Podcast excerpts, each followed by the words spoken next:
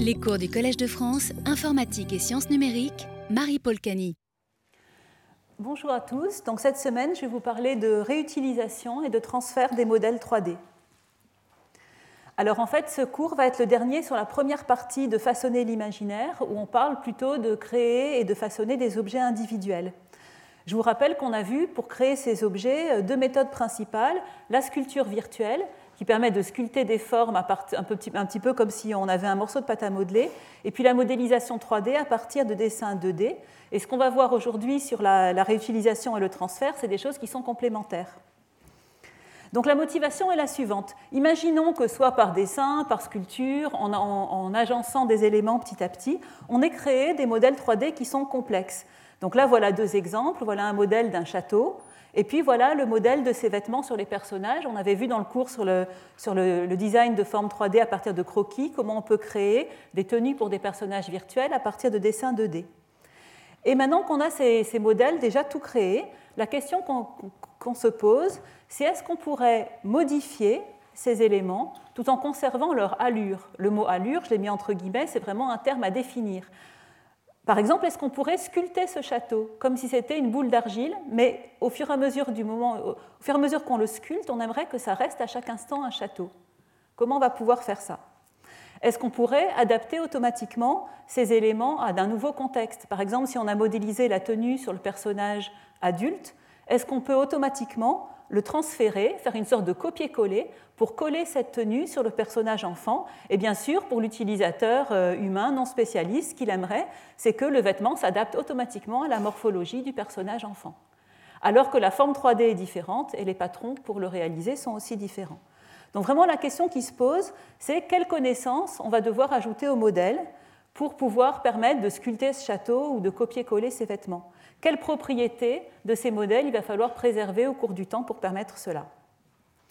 Alors, dans, ce cours, plutôt que de faire une grande théorie, on va étudier quatre, exemples sur lesquels j'ai déjà, travaillé, et on va essayer de tirer quelques conclusions de ces quatre exemples, puisque c'est en fait un, domaine qui est nouveau et qui est vraiment en développement dans mon domaine de recherche. Il n'y a pas une méthodologie générale très bien établie. Donc, euh, les deux premiers exemples sont euh, concerne les modèles qui sont structurés, les objets structurés un petit peu comme le château. On va voir comment on peut, si on a, si on a ces objets qui sont définis par une grammaire, on va voir auquel, le sens du mot grammaire, est-ce qu'on peut en faire quand même des modèles élastiques qui vont permettre de sculpter ce château comme une boule d'argile? Et puis, est-ce qu'on peut faire des calculs automatiques pour trouver les règles de cette grammaire? Et puis, en ce qui concerne les objets souples, on va faire, on va faire quelque chose peut-être qui a l'air un peu moins ambitieux, c'est simplement de faire du transfert du copier-coller, parce que souvent ces objets souples, ils sont associés à une forme soit support, soit une forme enveloppe. Et donc la question, c'est est-ce qu'on peut faire un copier-coller intelligent qui adapte les objets, les, objets souples, soit à, à, un support, soit à une enveloppe? Et on verra deux exemples, le transfert de vêtements et le transfert d'anatomie, où on va transférer tous les organes à l'intérieur d'un corps humain dans une autre enveloppe. Alors donc je commence donc la réutilisation d'objets par la sculpture d'objets structurés en partant de cet exemple. Donc ces objets structurés, d'abord qu'est-ce que j'appelle un objet structuré? C'est un objet qui est créé par les humains en général. Il y a un agencement d'éléments et on peut remarquer une certaine similarité entre les différentes parties de ces objets, donc entre les différentes sous-parties. Par exemple les murs, ben, il y a des créneaux sur les murs. Euh, voilà, on retrouve les mêmes petites tours carrées à différents endroits de ce château donc, en fait, ce qu'on peut se dire, c'est qu'il y a aussi des règles de connexion. Par exemple, les tours qui sont carrées, eh bien, elles peuvent se connecter à des pans de mur euh, selon une, forme en croix, soit dans un sens, soit dans l'autre, mais on ne pourrait pas, par exemple, avoir cette... On a une tour ronde, là où il y a une connexion avec un angle, un angle plus compliqué, euh, on ne pourrait pas faire ça avec des tours carrées, par exemple. Et donc la question, c'est est-ce qu'on peut sculpter euh, ce château donc comme de l'argile, et quelle déformation on va prendre pour préserver cette structure? Donc ici, imaginons qu'un utilisateur va tirer, pousser sur les murs du château. Qu'est-ce qu'on aimerait en fait? On aimerait sans doute que ces murs s'étirent, que des nouveaux pans de murs apparaissent. On peut vouloir que des nouvelles tours apparaissent de temps en temps, en préservant peut-être les propriétés statistiques de la distribution de tours sur ce château. Donc on aimerait tirer, pousser sur ce château et le voir s'adapter et se sculpter. Alors donc d'où on va, partir en fait de formes structurées qui ont été représentées par ce qu'on appelle une grammaire de formes. Alors les grammaires de forme, en fait, c'est des choses qui sont inspirées des grammaires qui régissent les langages, et en particulier des grammaires informatiques qui régissent les langages informatiques. Aujourd'hui, je n'ai pas de pointeur, mais ça ne fait rien. Donc, euh, regardez, regardons ici le mot, par exemple, vous voyez là à côté du château, du château rouge, vous avez un mot avec des lettres, ABCD, qui représentent de manière imagée les différents éléments de ce château. Donc, vous avez l'élément A, l'élément B, l'élément C, l'élément D, et ça, c'est un mot pour notre grammaire. L'idée, ça va être d'essayer d'exprimer tous les mots autorisés qui vérifient les règles de grammaire. Donc là, les règles de grammaire, elles sont apprises en quelque sorte sur le château donné en exemple qui est en haut à droite. L'idée de ces règles de grammaire, c'est que, par exemple, eh bien, un élément B, qui est juste un simple pan de mur assez étroit, il peut très bien être voisin d'un autre élément B. Donc, euh, donc c'est autorisé, en fait. Donc, du coup, que les éléments B, en quelque sorte, se dupliquent, d'accord euh, un élément A peut être à côté d'un B, mais peut être également à côté d'un élément de type C, etc. etc. Donc on apprend finalement toutes, les, opérations insérées, supprimées et remplacées valides qui sont euh, données par l'exemple qui est initial. Et donc ça peut être aussi donné à la main, dans le cas présent, c'est donné à la main par un utilisateur qui simplement regarde son modèle. Et donc ensuite, une fois qu'on a ces règles de grammaire autorisées, on va pouvoir s'en servir pour modifier le château comme indiqué par les flèches bleues. Par exemple, à gauche, on a simplement décidé de supprimer l'élément B, sachant que l'élément A et C ont le droit d'être voisins. Donc ça fait donc un château plus petit. Au milieu, on a euh, simplement remplacé A par D, donc on a autorisé également les symétries. La différence entre A et D, c'est une tour avec un drapeau, une tour sans drapeau. On a simplement dit qu'on a le droit de les échanger. Voilà, donc là, on a échangé la position des drapeaux. Et puis dans la, partie, euh, dans, la, partie, vers la droite, on a simplement créé un château plus large en rajoutant un élément de type B, euh, simplement en l'insérant à côté, à côté de lui-même. Et puis vous avez à gauche vu de, dessus, vous avez un petit peu le graphe des connexions, c'est-à-dire que la, géométrie des connexions est également importante. En particulier, une tour carrée et un mur peuvent se connecter selon deux angles privilégiés. La tour ronde, on va supposer, par exemple, on l'a appris sur le modèle, qu'elle peut connecter des, pans de mur qui viennent selon euh, trois angles formant euh, euh, trois angles bien, bien répartis, trois directions bien réparties. Alors maintenant, on va essayer de rajouter donc des déformations quand un utilisateur va tirer et pousser sur ce modèle de château. Ici, on a, réutilisé en fait une méthode existante qui a été euh, proposée par Olga Sorkin en 2007 et qui s'appelle euh, des déformations qu'elle appelle aussi rigides que possible. Alors, vous savez qu'en fait, tous les, modèles de simulation par modèle physique, les forces sont toujours dérivées d'une énergie qu'on minimise. Et donc, en fait, le fait de faire une animation qui semble physique, c'est minimiser une énergie. Quand on ne s'intéresse pas à de la dynamique, c'est-à-dire à des choses qui oscillent avant d'arriver à un état d'équilibre, on peut directement essayer de trouver ce qu'on appelle une solution statique, c'est-à-dire on va directement au minimum de l'énergie et, une pâte à modeler, comme je vous l'avais présenté dans le cours sur la sculpture virtuelle, ce n'est pas quelque chose qui oscille, c'est quelque chose de plastique. Quand, on va le déformer, ça va directement prendre une position d'équilibre. Donc là, on veut directement aller au minimum d'une énergie. Finalement, ça va jouer le rôle d'un modèle physique. Bien sûr, il est juste, euh, voilà, c'est imagé. Donc l'énergie qu'on veut minimiser pour faire un modèle aussi rigide que possible, c'est une énergie qui exprime que le déplacement des points de l'objet, eh bien, en fait, il doit minimiser. En fait, on, essaye d'être aussi proche que possible qu'une déformation qui serait uniquement exprimée sous forme de rotation. Regardez ce petit cactus en haut à droite pour lequel on a tiré au niveau du haut du cactus selon la flèche bleue. Donc si on tire ici, et si on veut que ce cactus se déforme le moins possible, en fait, chaque élément va rester dans la même configuration euh, vis-à-vis de ses voisins, simplement à une rotation rigide près. Et donc du coup, l'énergie, ce qu'elle exprime, c'est qu'on essaye pour la somme des points PI de l'objet euh, euh, de minimiser quelque chose qui mesure la distance entre la configuration déformée qu'on recherche et puis les meilleures rotations euh, qui, seraient des rotations pures et qui se rapprocheraient de cette configuration euh, déformée, sachant que les rotations RI, elles sont exprimées triangle par triangle, en fait. Voilà, et donc ici, on a deux inconnus, les rotations et la configuration déformée. Donc on a du coup une, minimisation qui n'est pas évidente à résoudre. Alors donc l'astuce qu'on va avoir et qu'on va réutiliser à plusieurs reprises dans ce cours, dans la méthodologie générale qu'utilisent beaucoup de chercheurs en graphique dans ce genre de cas, avec ces deux inconnus, c'est qu'on va faire une, solution en alternant des, des solutions partielles. D'abord, on va supposer qu'on a fait un déplacement des points, on va chercher la meilleure rotation les meilleures rotations qui expliquent en quelque sorte ce déplacement des points. Une fois qu'on a trouvé une rotation RI, on va chercher à nouveau un autre déplacement, une autre fonction f, et ainsi de suite. On va comme ça améliorer le RI et le f jusqu'à ce que ça converge vers quelque chose. Voilà, et en pratique, nous, cette déformation existante qui servait à déformer ici le petit cactus, on va l'appliquer à notre graphe de composants. Donc ce que vous voyez en bas, euh, de toutes les couleurs, c'est en fait le graphe de composants qui représente le plan vu de dessus de ce château. L'idée, c'est que l'utilisateur va tirer et pousser sur les arêtes de ce, donc sur ce graphe en prenant un, élément, en le tirant, etc. Donc ça va, du, coup, ça va plier en quelque, sorte en quelque sorte les arêtes. Mais bien sûr, un mur, il est droit, il a juste le droit de tourner, il n'a pas le droit de se plier. Donc en fait, chaque pan de mur va essayer de se déplacer le plus possible par une rotation. Ce que vous voyez illustré avec la, la flèche violette ici. En fait, ben, quand on est en train de déformer ce pan de mur, il essaye de trouver la meilleure rotation qui va approcher son, déplacement, et puis l'ensemble des déplacements va approcher le plus possible cet ensemble de rotations. Alors, euh, du coup, ben voilà comment, ça va marcher. Ce qu'on aimerait, bien sûr, c'est que notre, en même temps, notre château. Ah, un pointeur, c'est très très gentil, merci. Euh, donc, euh, notre château, en fait, en même temps, il va se déformer. Et donc, on aimerait qu'il soit plastique. Comme je vous avais expliqué pour, euh, pour la pâte à modeler, on aimerait qu'en fait, les déformations les plus grandes soient absorbées par le modèle, qui ne reviennent pas quand on arrête d'appliquer nos forces au même état d'équilibre. Donc, si on tire sur le château, on aimerait que les murs s'allongent, on aimerait que les tours se dupliquent et que ça ne revienne pas à l'état, euh, quand on relâche, d'un château qui est très petit.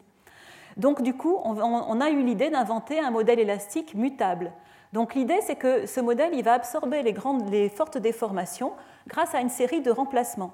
Donc imaginons que vous ayez un élément qui a un pan de mur rigide, mais que les forces que vous appliquez euh, induisent un angle entre les deux pans de mur, et donc du coup, ben, si on le dessinait par un mur droit, le mur il va un petit peu se tordre en pratique, dès qu'il est plus proche du, mur qui comporte un coin, qui est un élément existant du château, eh bien tout de suite, on va le remplacer par le mur qui comporte un coin, et ça va absorber finalement la grande déformation, et ça va empêcher que le mur revienne à son ancien état d'équilibre.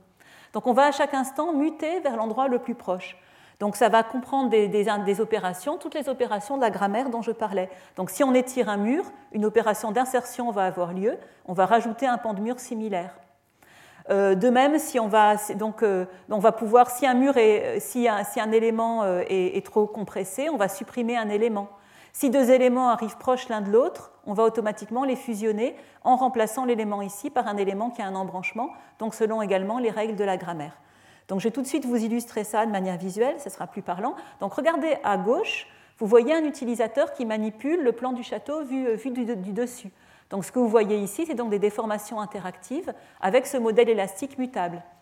Et puis à droite, vous voyez une représentation tout à fait imagée des différents éléments et en fait des régions d'attraction.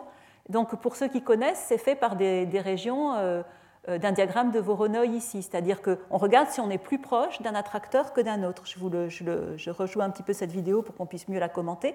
Donc le petit point qui se déplace sur le diagramme de droite représente la configuration de l'élément central. Dès qu'on change de, de zone dans le diagramme de droite, ça veut dire qu'on change d'attracteur et la forme, elle va muter vers la forme la plus, la plus proche, c'est-à-dire qu'on va appliquer une des règles de grammaire. Voilà, donc ici, on applique des règles qui dupliquent les éléments, et ici, on va à nouveau supprimer un élément, par exemple. Vous voyez, selon le, geste qu'on effectue. Voilà, donc pour l'utilisateur, ça c'est complètement transparent. Lui, tout ce qu'il fait, c'est qu'il va tirer et pousser sur son modèle de château. La forme va s'adapter automatiquement, selon, euh, selon voilà. Et on a euh, en plus, pour que, ce soit, euh, pour que les, les, sauts soient moins visibles à l'œil, on a essayé de réfléchir à comment répartir, par exemple, les espaces quand on allonge. Alors, excusez-moi, la vidéo n'est pas démarrée. Voilà.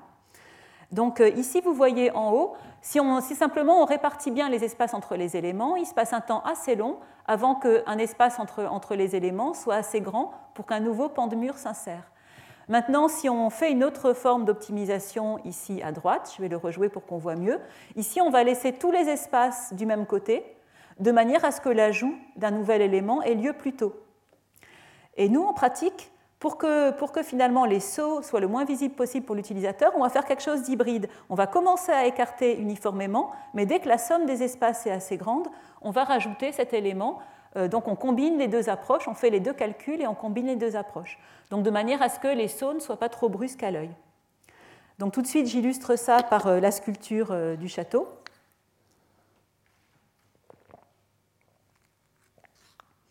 Donc vous voyez ici ce château qui se sculpte. On peut aussi, ça comprend des opérations de coupure, des opérations de fusion quand on rapproche. Si on fait un geste de coupure, ici on a coupé une, paroi en deux parois, et puis quand on rapproche les éléments assez proches l'un de l'autre, ils vont se fusionner à d'autres éléments.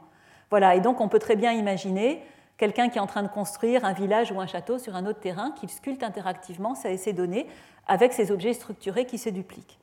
Bien sûr, toute la difficulté ici, ça va être eh bien, de, donner, vous allez me dire, si à la main on doit donner pour chaque nouvel objet ces règles de grammaire, ça peut être très très pénible pour l'utilisateur d'aller définir à la main quel élément peut se transformer en quel élément, découper ces modèles en morceaux, etc.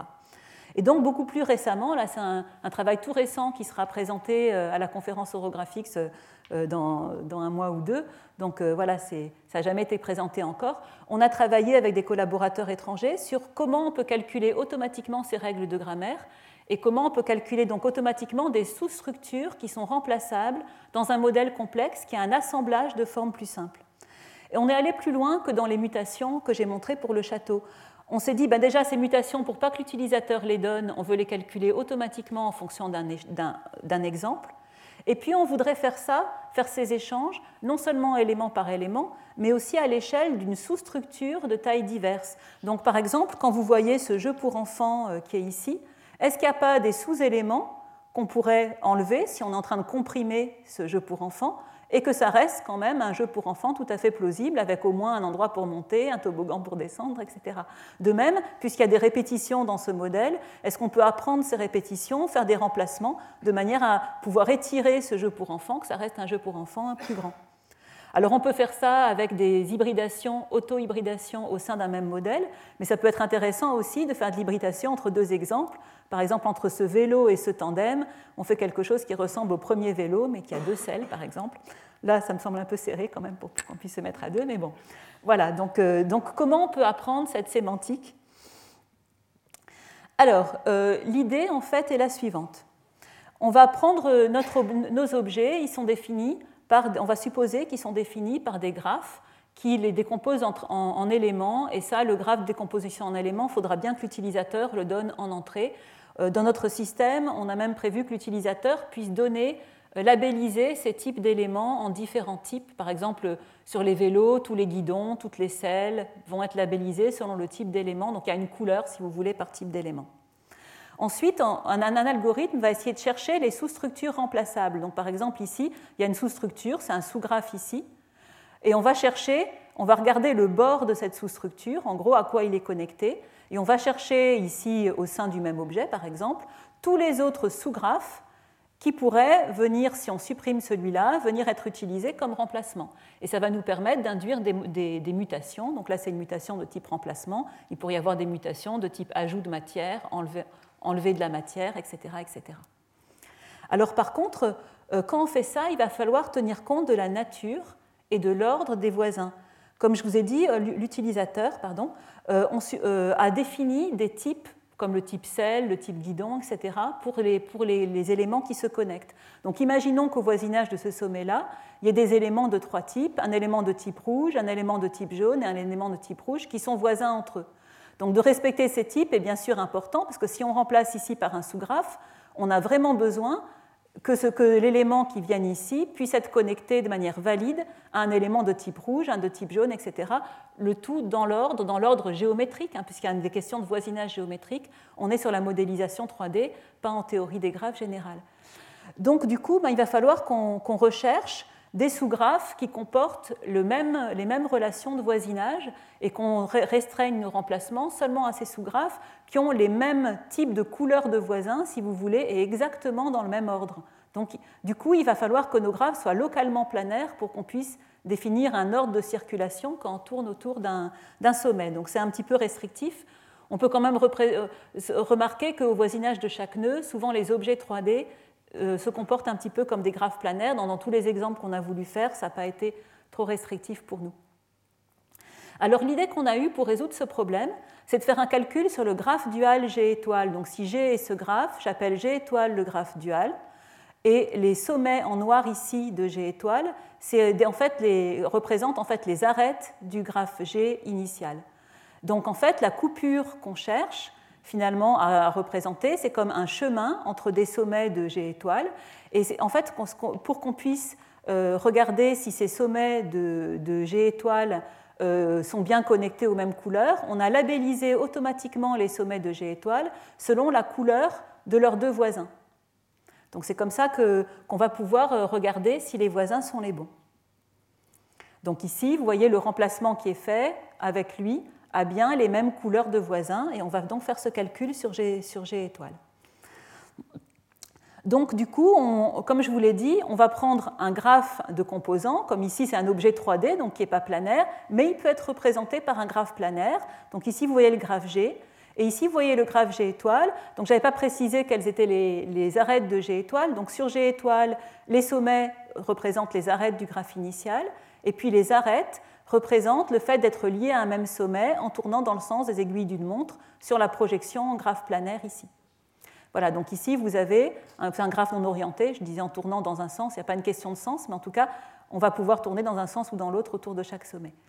Voilà, et donc ce qu'on va faire, c'est qu'on va chercher des sous-parties euh, remplaçables. En cherchant finalement la coupure, elle va être représentée dans le graphe G étoile en sélectionnant des nœuds. Par exemple, si on veut supprimer la partie qui est en gris ici de la forme initiale, donc on, supprime en fait toute la partie du haut sur ce graphe ici, et on va couper finalement au niveau de ces deux sommets, celui-ci et celui-là. Dans le graphe G étoile, on coupe finalement au niveau de deux arêtes. Dans le graphe G étoile, ça revient à couper au niveau des deux sommets qui sont ici en violet.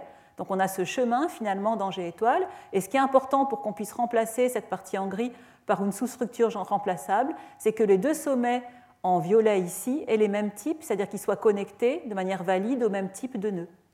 Donc en fait, tout simplement, notre calcul se fait par des recherches en profondeur dans des graphes, donc des parcours de graphes assez standards avec des recherches en profondeur, mais sur le graphe G étoile. Donc à quoi ça peut servir? Alors au sein d'un même modèle, ça peut servir donc en itérant ce type de remplacement à construire un modèle par exemple plus, grand qui soit valide et qui utilise le même type de structure. Ici vous voyez en particulier euh, vous voyez des empilements d'étages pour faire des sortes de bâtiments. Donc là chaque élément ayant été défini par, euh, par euh, en fait un, euh, des, structures séparées avec des empilements. Donc le graphe comprenait ces empilements. Vous voyez que l'objet 3D, il n'a pas l'air d'être planaire, mais au niveau de chaque nœud, on va pouvoir lui associer quand même une sous-structure localement de graphe planaire. Euh, ici, c'est l'exemple que je vous ai déjà montré. Ce qui est intéressant, c'est qu'à partir de l'exemple de départ, on peut d'une part aller vers quelque chose qui rajoute de la matière, d'autre part aller vers quelque chose qui enlève de la matière. Et donc, ce qui est intéressant, c'est que si l'utilisateur tire et pousse dans une opération de sculpture, on va pouvoir adapter cette méthode euh, à ce type d'opération. Là, vous voyez un autre exemple avec un circuit un petit peu compliqué euh, qui pourrait servir à un enfant à faire rouler des petites voitures, ou dans un jeu vidéo, peut-être, comme Trackmania ou des choses comme ça. On va pouvoir tirer sur son, circuit et voir le circuit euh, se sculpter automatiquement. Et puis voilà des exemples d'hybridation. Donc, qu'est-ce qu'on peut faire avec trois, euh, trois objets roulants euh, pour faire des choses qui soient, euh, qui soient valides? Donc, si vous regardez les détails du papier, il y a aussi bien sûr des choses qui vont vérifier des règles de validité un petit peu plus poussées, voilà, comme par exemple le contact au sol de certains éléments, etc. Mais voilà, donc en gros, avec ces calculs de, de graphes, on arrive comme ça à hybrider des objets. Alors maintenant, je vais passer à une partie qui m'intéresse encore plus, c'est la partie sur les objets souples. Donc là, les objets souples, c'est des objets qui, eux, n'ont pas de sous-structure. Si je considère ces vêtements, là, sur ce modèle adulte ou ce modèle enfant, il n'y a pas de sous-structure que je peux séparer. Je peux pas, euh, c'est des objets également manufacturés, des vêtements, mais je ne vais pas le couper en sous-éléments qu'on va pouvoir copier-coller. Autre exemple intéressant, c'est les organes à l'intérieur d'un être humain. Donc là, c'est c'est aussi euh, voilà, des objets qui se déforment très complexes. Les organes, il y en a qui sont volumiques, d'autres surfaciques, d'autres linéiques, comme ces réseaux de veines, par exemple, ou de nerfs. Et, euh, ce qui est, par contre, ce qui est le point commun entre ces, objets souples, c'est qu'en fait, ils sont toujours ils en interaction étroite avec une surface, ou bien qui leur sert de support, le corps du personnage ici, ou bien qui leur sert d'enveloppe, le, corps du personnage ici. Et là, l'idée, ce serait à terme, si on sculptait le corps du personnage, si c'est le corps du personnage qu'on rendait plus large, plus fin, etc., est-ce qu'on ne pourrait pas s'en servir pour sculpter le vêtement qui s'adapterait à chaque instant au nouveau corps, ou sculpter les organes qui resteraient adaptés au corps qu'on a sculpté? Alors on va faire une version simplifiée de ça, parce qu'avant de pouvoir sculpter en temps réel ces formes complexes, on va déjà faire du copier-coller, ce qui est une manière de, sculpter, mais qui est plus... Euh, voilà, on a sculpté notre corps, on est passé du corps de l'adulte au corps de l'enfant, par exemple. Est-ce qu'on peut simplement copier-coller, donc on appelle ça le transfert, en fait, dans notre langage, est-ce qu'on peut transférer ce vêtement et que le vêtement, automatiquement, vienne s'adapter à la nouvelle morphologie? Donc pour ça, euh, il faut donc modéliser les connaissances à préserver. Alors, on va commencer donc sur chacun de ces deux exemples, puis on va ensuite essayer d'en extraire une méthodologie générale. Donc, pour le transfert de vêtements, ce qui est un peu difficile dans ce cas, c'est que la forme 3D du vêtement change et les patrons 2D changent. Là, vous voyez un vrai exemple dans le monde réel. c'est un peu kitsch, mais bon, voilà. Ça peut être. Ça, quand même, nous, les humains, quand nous voyons ces robes sur ces trois personnages, sur ces trois personnes, nous avons euh, l'impression qu'entre guillemets, c'est la même robe. Et pourtant, sa forme 3D n'est pas la même, ses patrons ne sont pas les mêmes. Qu'est-ce qui fait finalement que dans la vie réelle, nous avons l'impression que quelque chose est le même vêtement Qu'est-ce que ça pourrait vouloir dire préserver l'allure? Dans la vie réelle, bien sûr, coudre des vêtements euh, qui se ressemblent sur différentes personnes, ça relève, d'un savoir-faire spécialisé. On ne peut pas du tout demander aux artistes infographistes d'avoir, ils ne sont pas capables de transformer les patrons. Donc comment exprimer le fait que ce soit le même vêtement en termes mathématiques? C'était une grande partie finalement de ce travail. Alors déjà, il y a eu des tentatives précédentes avant notre travail. Donc en particulier, les gens ont essayé simplement d'étirer les patrons de manière axiale, comme vous voyez ici, pour essayer qu'un vêtement sur un modèle de femme assez grande soit mis sur un vêtement de taille euh, un modèle de taille plus petite. Et vous voyez que si simplement on fait un étirement axial, il y aura des bouts de il y a un bout de la jupe qui pend. Et donc visuellement, c'est pas du tout, ça ne ressemble pas au même vêtement, même les parties moulantes ou non moulantes sont assez mal respectées, donc la forme vraiment est perdue. Deuxième chose qui a été fait, c'est de se dire ben, simplement on va préserver les distances au corps. Mais ça aussi, c'est quelque chose de très naïf. Si vous préservez les distances au corps et vous passez d'un modèle de femme adulte ici à un modèle de femme enceinte, le vêtement, en préservant les distances au corps, est absolument pas réaliste. Donc ça aussi, c'est un, un problème de ces méthodes-là. Et donc ensuite, les gens se sont dit, euh, toujours dans, l'équipe de Wang ici, ben, on va préserver les, euh, les distances au corps, mais on va rajouter, permettre à l'utilisateur de rajouter des corrections. Et ces corrections, elles sont faites par sketching. Donc en fait, on va dessiner ici, par exemple, on va reprendre l'orientation de la robe rouge, on va dessiner un trait qui va être l'orientation pour la robe bleue, et puis on va itérer, et la robe bleue, finalement, aura la même orientation dans le modèle, va s'aligner le long du trait. Donc simplement, en rajoutant des annotations par des traits, on va améliorer nos modèles. Bon, mais ça, c'est long et pénible pour l'utilisateur, et puis est-ce qu'on ne pourrait pas le faire automatiquement? Quand même, ce travail nous a servi puisqu'on s'est dit que finalement, en regardant les corrections qu'avaient fait les utilisateurs dans ce papier, on s'est rendu compte que finalement, pour préserver l'allure d'un vêtement, souvent on essaye de préserver l'orientation des surfaces dans le repère du monde, donc dans, l'environnement global, cette orientation des surfaces qui est donnée par le vecteur normal n que j'ai représenté ici, donc le vecteur perpendiculaire à la surface. Si on maintient les normales, intuitivement, on va préserver l'allure pour les parties flottantes du vêtement. Pour les parties moulantes, c'est simplement que quelque chose de moulant doit rester moulant. Pour les parties flottantes, c'est différent. Voilà. Et donc, du coup, notre solution pour pouvoir transférer un vêtement d'un personnage à un autre euh, consiste en, en quatre étapes, quatre choses à conserver, à préserver. D'abord, préserver la proportionnalité par rapport aux membres. Par exemple, ici, la manche s'arrête sur telle portion du bras, elle doit s'arrêter au même endroit où la longueur par rapport au corps doit être la même pour les vêtements sur la mère et sur la fille ici. Ensuite, la deuxième chose, le plus important pour l'allure du vêtement, c'est la forme, et pour ça, on essaye de préserver les normales. Quelque chose de très intéressant dans la préservation des normales, c'est que si la surface est développable par morceaux dans un plan sur le modèle adulte, si vous préservez vos normales, vous vous, souvenez qu'en fait, ça va donner l'orientation des, triangles. Donc, s'il y a un angle de 2π quand je tourne autour de chaque point, j'avais expliqué ça la semaine dernière, je crois, eh bien ici, si sur, si j'ai préservé toutes les orientations, sur le modèle de la fille, les parties développables vont rester développables. Donc, on ne va pas perdre en qualité finalement du modèle. Troisième chose, l'ajustement. Comme je disais, il faut essayer de préserver la distance au corps pour les parties moulantes du vêtement Et ensuite, ce vêtement, il doit être correct, il doit être fabricable. Alors ça, dans le monde réel, ce serait automatique, dans le monde virtuel, ça ne l'est pas. Bien sûr, il faut éviter les collisions. Pensons au ventre de la femme enceinte. Si on n'en tenait pas compte, eh ben, du coup, le vêtement passerait à l'intérieur du ventre. Donc, éviter les collisions, les pénétrations des tissus dans le modèle. Rester développable, ça je l'ai dit, c'est fait surtout par préservation des normales. Alors voilà la chaîne de traitement que nous avons mis au point. Donc ici, vous voyez les données initiales, un modèle 3D de personnage, vous voyez de face et de profil, et puis un modèle de vêtement adapté à ce personnage, donc le modèle 3D qui est déjà, euh, qui est déjà mis sur le personnage. Puis on va donner comme entrée également euh, un modèle 3D d'un personnage qui a une morphologie différente, ici une, une femme enceinte. Et on va passer par les étapes qui sont indiquées à droite. Donc premièrement, on va mettre à l'échelle, et quand on aura simplement mis à l'échelle, donc pour nous c'est juste une initialisation de ce vêtement-là, eh bien ici, vous voyez que euh, ben, tout reste plus ou moins, on a bien l'échelle est correcte, mais on a vraiment un problème de préservation de forme qui n'est pas résolu. Donc deuxième étape, on essaye de rétablir, donc là c'est encore que la mise à l'échelle. Deuxième étape, on essaye de rétablir l'orientation des surfaces. Et là vous voyez que le tombé de la robe sur la femme enceinte est bien plus correct, avec l'orientation qui est correcte.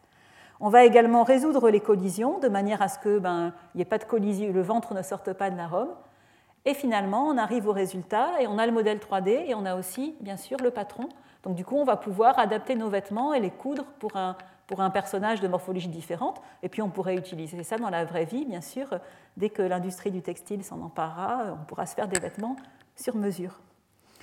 Alors, au niveau de la préservation des propriétés, comment on va faire? Pour la proportionnalité, l'idée est assez simple. On va prendre chaque point du vêtement et on va en fait l'exprimer dans un repère local qui est en fait défini par le point le plus proche de la peau et le point le plus proche également sur l'ossature.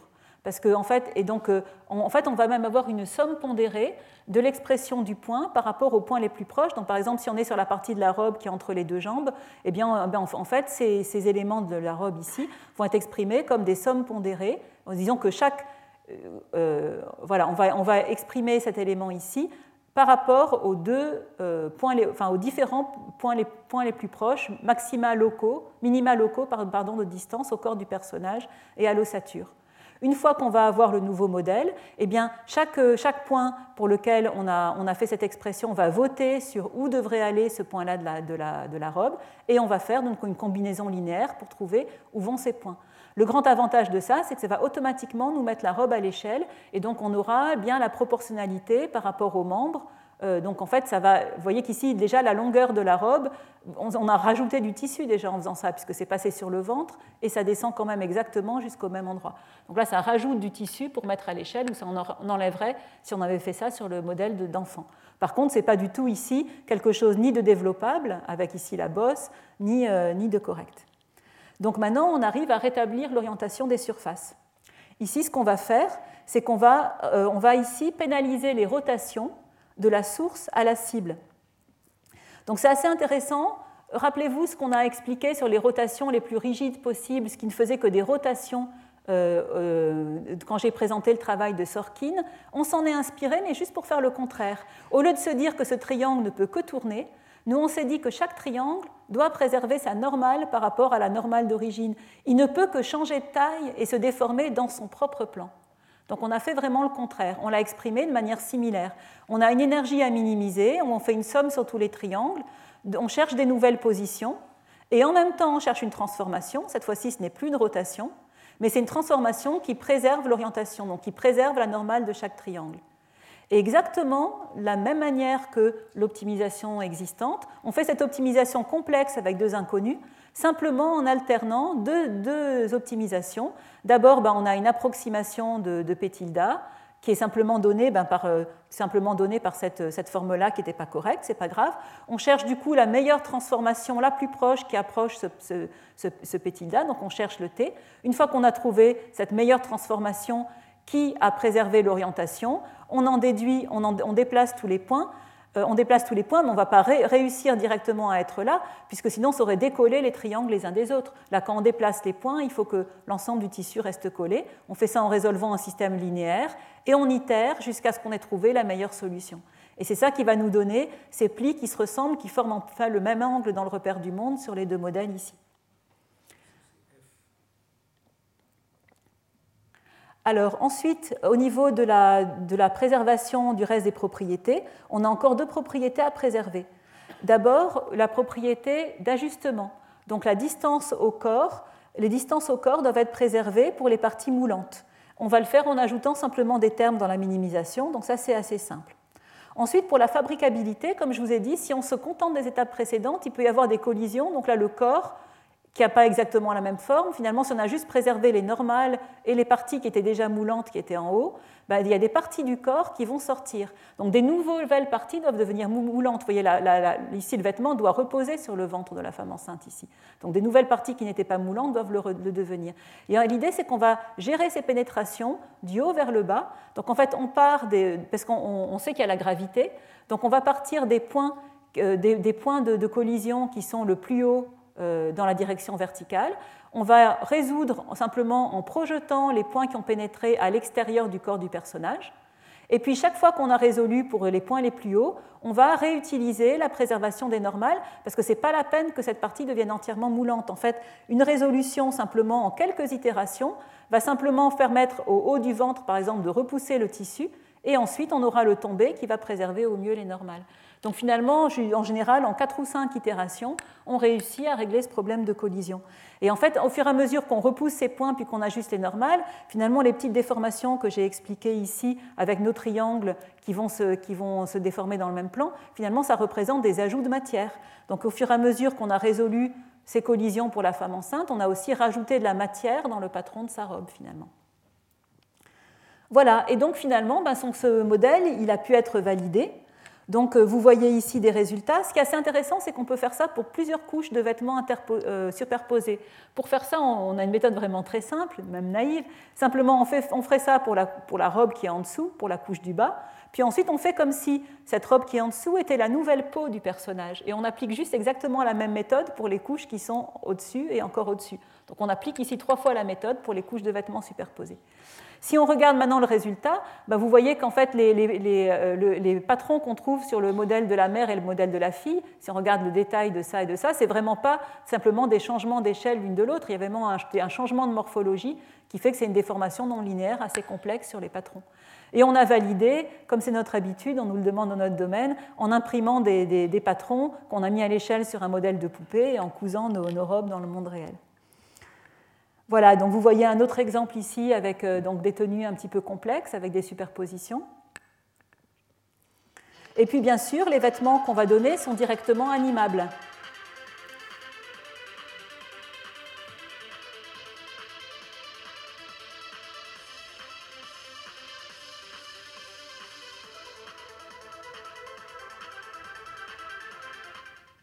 Voilà, il faut penser que dans un monde virtuel, les personnages ils ont des morphologies souvent beaucoup plus variées que dans le monde réel.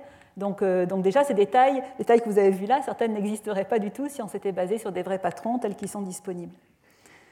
Voilà, et la dernière chose que je vais vous présenter aujourd'hui, c'est le transfert d'anatomie. Alors pourquoi, pourquoi, on a besoin du transfert d'anatomie? Pourquoi on aurait besoin d'anatomie dans un personnage?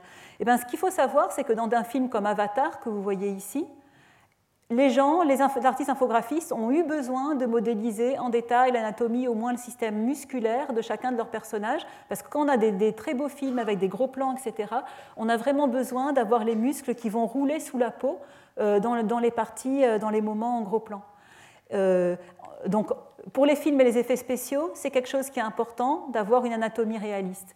D'autre part, bien sûr, en simulation médicale, c'est aussi quelque chose d'important. Si vous voulez faire entraîner un chirurgien sur différentes anatomies, ou avoir par exemple pour un simulateur des anatomies de patientes qui sont très très variées, eh bien du coup, ben, plutôt que d'aller modéliser à la main différentes anatomies, où euh, il y a des traitements compliqués pour scanner différents modèles, le fait de pouvoir transférer l'anatomie euh, de manière facile est aussi quelque chose qui va être très utile. Donc ici, c'est un peu similaire aux vêtements, sauf que maintenant, on va chercher à, transférer la géométrie interne. Et puis cette géométrie interne, ce n'est pas seulement une surface, ça va être des organes qui sont volumiques, comme les os ou les organes ici, ça peut être des choses qui sont linéiques, comme les veines, donc vraiment différents types d'organes. Euh, on voudrait euh, les, les transférer en tenant compte de leur position à l'intérieur du corps qui est donné en entrée et en préservant la plausibilité. Ce qui est intéressant en anatomie, c'est que comme, euh, bien sûr, il y a eu beaucoup de, beaucoup de travaux comme le Virtual Human, par exemple, un projet américain très intéressant. enfin intéressant. Disons que c'est un, condamné à mort américain qui a été entièrement scanné et son corps a été entièrement reconstruit. Euh, en fait, on dispose de données anatomiques très très précises pour les corps humains. Pour les films et les effets spéciaux, bien sûr, on en a besoin pour d'autres types de corps qui n'existent pas. Donc comment on va pouvoir faire ça? Alors déjà, il a fallu qu'on définisse des lois anatomiques, de même que pour les vêtements, on a défini des lois en fait de design de vêtements. Et là, les lois anatomiques, donc on avait dans notre équipe de, travail ici euh, quelqu'un qui est professeur d'anatomie, qui nous a aidé à mettre au point euh, ces règles qui vont sembler assez simples. Elles sont assez simples, mais elles vont suffire à, nos besoins. Donc déjà, le fait que les os doivent être droits et symétriques par rapport au plan sagittal. Par exemple, cet os-là est suffisamment droit. Celui-ci ben, n'est pas du tout réaliste, il se casserait. Donc euh, il faut qu'il reste, reste, selon euh, une ligne droite comme ça. Ici, vous voyez quelque chose qui est correct pour la cage, thoracique, celle-ci n'est absolument pas correcte, par exemple. Donc ça, c'est la, symétrie par rapport au plan sagittal. Ensuite, au niveau des, des muscles, les muscles doivent être proportionnels à la couche de graisse du personnage, comme on le voit ici. Par contre, les os, eux, ne doivent pas gonfler en fonction de cette couche de graisse. Donc ça veut bien dire qu'il va falloir des traitements différents pour les os et pour les muscles. Ensuite, ben, les graisses est localisée entre les muscles et la peau. Aucune structure ne doit disparaître, ça on s'en doute. Et puis, un point important, c'est que les, points d'attache des muscles sur les os doivent être invariants. Euh, euh, en effet, ça c'est quelque chose de très important pour qu'ensuite le corps puisse être animé, actionné, si on fait de la, vraiment de la simulation anatomique, donc si c'est vraiment les contractions des muscles qui, euh, font bouger les os, et si on en a besoin pour les applications à la simulation. Alors en entrée, on va avoir deux types de choses. On va avoir d'une part ben, notre modèle anatomique sur un être humain de référence, d'autre part un modèle 3D, donc ici euh, Bart Simpson, ça pourrait être autre chose. Voilà un modèle cible exprès, donc ici vous allez voir des modèles très exagérés, comme ça on va bien voir euh, comment se passe le transfert. Là, bien sûr, euh, Bart Simpson, on peut supposer qu'il a de la graisse autour du, ventre, que ce n'est pas que du muscle. Donc on va permettre en fait à l'utilisateur de définir une sorte de carte de graisse et de venir éroder les parties où il y avait de la graisse. Donc ça c'est défini par un outil de dessin interactif, donc de manière à définir euh, la forme telle qu'elle serait sans cette couche de, graisse. Et une fois qu'on a cette forme ici, donc la, la, nouvelle peau, bon, de même s'il y avait une chevelure, on aurait aussi érodé la chevelure, bien sûr. Une fois qu'on a cette nouvelle peau, finalement, cette peau ici, on va pouvoir la mettre en correspondance avec la peau de l'humain que vous voyez ici, de l'humain de référence que vous voyez ici. Donc on va la mettre en correspondance. Ça, c'est des techniques existantes de déformation.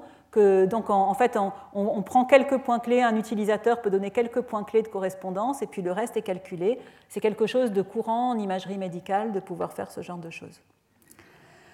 Au niveau, euh, ensuite, on va avoir notre transfert automatique. Donc on va commencer par le transfert du squelette. Pour le transfert du squelette, on doit donc extrapoler pour mettre en correspondance non plus des peaux, mais des volumes internes.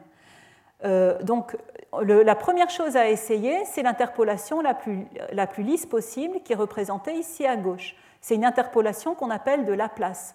Alors, comment elle marche? Ça veut dire que si f, c'est le déplacement qui va euh, du modèle initial à ce modèle-là, eh bien, on doit avoir l'opérateur laplacien de f qui vaut 0 partout pour les points au milieu de la forme. Et puis, par contre, la fonction f de déplacement, elle doit être égale à cette fonction f bar qu'on suppose connue pour les points du bord. Alors le Laplacien, en fait, ça, mesure, en fait, si vous voulez, c'est une dérivée seconde. C'est la divergence du gradient. Ça mesure un petit peu la courbure, finalement, de cette, de cette fonction f. Donc de dire que la courbure égale 0, ça veut dire que ça va être la correspondance interne la plus linéaire possible, finalement, qu'on va chercher. Or, entre deux modèles, ici on a pris euh, la peau du David euh, de Michel-Ange et puis la peau de l'humain initial. Donc ici, entre ces deux modèles, on voit que si simplement on fait cette interpolation de la place, on n'est pas du tout correct au niveau de la déformation des os. Déjà, le, crâne a gonflé à cause des cheveux, bon ça d'accord. Ici, vous voyez qu'on a perdu la symétrie de la cage thoracique, ne serait-ce qu'à cause de la posture. Et ici, les os ont été trop courbés. Donc en fait, on va se servir du résultat de cette interpolation comme des attracteurs pour une déformation par modèle physique. Donc en fait, ce qu'on va faire, c'est qu'on va autoriser seulement des transformations affines avec des rotations, des translations et d'un changement d'échelle. Finalement, rotation, translation et changement d'échelle sur les axes de ces petits repères associés à chaque os. Et en fait, on va appliquer une simulation physique où chaque os, finalement, va partir euh, du squelette initial et va venir se positionner sur ce squelette-là au plus proche, mais en ayant le droit, finalement, qu'à ces trois types de transformations. Et on va rajouter de la même manière les contraintes de symétrie. Donc c'est ça qui nous permet de corriger le squelette finalement. Une fois que c'est fait, on va rajouter les autres organes. Donc euh, pour ajouter les autres organes, on a d'abord transféré le squelette et maintenant à la fois la peau et le squelette sont utilisés comme euh, conditions au bord. Et là, une interpolation de la place, donc la plus linéaire possible, va servir pour transférer tous les organes flexibles. Ici, vous voyez une série de résultats. Donc là, c'est Olive, la femme de Popeye. Là, vous voyez euh, un autre personnage, je ne sais plus son nom. Ici, un loup-garou. Donc Bart Simpson et le David. Donc on va voir un petit peu plus en détail certains de ces résultats. Regardez en particulier une étrange validation qu'on a pu faire. On a transformé notre homme en un modèle de loup-garou. Et quand on a comparé en fait ce qu'on obtenait pour l'anatomie humaine transférée, on a comparé ça à l'anatomie qu'on a trouvée dans un livre d'un vrai loup, et finalement on a trouvé des similitudes vraiment intéressantes entre le résultat de notre calcul et l'anatomie d'un vrai loup. Donc c'est assez intéressant et c'était quelque chose qui n'était pas prévu dans ce projet au départ. Alors voilà d'autres exemples de résultats. Donc ici vous voyez progressivement comment euh, le David de Michel-Ange voit son anatomie reconstruite. Ici, vous voyez euh, ben, Bart Simpson, si on a sans éroder sa graisse, et puis de manière un petit peu plus réaliste qu'on obtient pour, sa masse musculaire. Et ici, vous voyez justement euh, les muscles en action. Une fois qu'on a fait ce transfert d'anatomie, on va pouvoir actionner les muscles et modéliser, euh, donc des, simuler des déformations réalistes du corps humain, tout bonnement parce qu'on a bien réussi par notre méthode à avoir les points d'attache des muscles sur les os qui ont été transférés de manière correcte, donc nos, modèles ils peuvent être actionnés. Et voilà un petit film que j'aime bien, donc qui est fait par nos artistes infographistes dans l'équipe, qui illustre bien nos résultats, donc pour des personnages de morphologie très très différentes ici. Et puis ici la transformation donc, de l'homme en loup-garou, donc imaginez les applications pour les effets spéciaux, etc. Et puis voilà un petit film tel qu'on le montre dans nos conférences.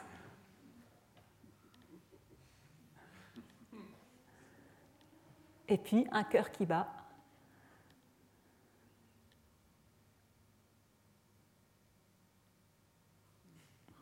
Et voilà. Voilà, donc euh, en conclusion de cet exposé, donc, je vous ai parlé de réutilisation et de transfert de modèles 3D. Donc, euh, on a vu que pour rendre la, réutilisation intuitive, il va falloir permettre des opérations de copier-coller, des opérations de déformation. On voit que, ben, bien sûr, il y a une grande partie de sémantique qui est associée aux objets complexes, souples ou structurés. Ce qu'on essaye en gros, c'est de minimiser le besoin de rentrer à la main cette sémantique. Donc on a vu un petit peu d'apprentissage de structure sur des formes. On a vu comment la sémantique est également minimale pour le transfert de vêtements et le transfert d'anatomie. On en a mis un petit peu quand même, qui est lié au, départ. En fait, on voudrait exprimer finalement euh, cette sémantique sous forme juste d'une liste simple de propriétés mathématiques à préserver. Dans le futur, donc, on aimerait donc s'abstraire de donner ces propriétés explicitement et de cette sémantique on aimerait bien inférer ces connaissances. Donc il y a un projet de recherche assez intéressant dans mon équipe qui est mené par un de mes collègues qui s'appelle Jean-Claude Léon, qui initialement est, qui est prof de mécanique. C'est dans le cas particulier d'objets qui sont des assemblages qui servent pour l'industrie mécanique. Donc ces assemblages, leur fonction est souvent liée aux interactions entre des formes. Et donc on va pouvoir, dans une certaine mesure, inférer la fonction de la forme en mesurant les parties d'une forme qui sont en interaction les unes avec les autres. Et après, toute l'idée, ça va être de déformer ces formes un petit peu comme si on les sculptait pour les ajuster. Par exemple, imaginons qu'on ait un nouveau moteur de voiture ou un nouveau système de ventilation, que sais-je, qu'on veut, simplement ajuster à un nouvel environnement, à une nouvelle forme extérieure. Est-ce qu'on pourrait déformer ces modèles en préservant leurs fonctions et c'est exactement ça qu'on veut faire. On aimerait finalement inférer au maximum ces propriétés à, transférer. Dans beaucoup de cas, ces propriétés sont géométriques. Voilà, et donc, euh, euh, mon cours, donc, euh, c'est l'introduction d'un séminaire qui va suivre. On va recevoir Tammy Boubaker qui vient de Télécom Paris Tech, qui va aller encore plus loin en nous parlant de traitement, d'analyse et d'édition de formes 3D numérisées. Et je voulais également vous signaler que dans les supports de cours qui sont mis en ligne, à la fin de chacun de mes supports de cours, je vous mets toujours la bibliographie qui est utilisée dans ces cours. C'est pour ceux d'entre vous qui souhaiteraient en fait approfondir par rapport à ce que je vous présente souvent de manière très euh, très intuitive euh, et sans, beaucoup de détails. Voilà, je vous remercie et maintenant on a 10 minutes pour des questions. Retrouvez tous les enseignements du Collège de France sur www.collège-2-france.fr.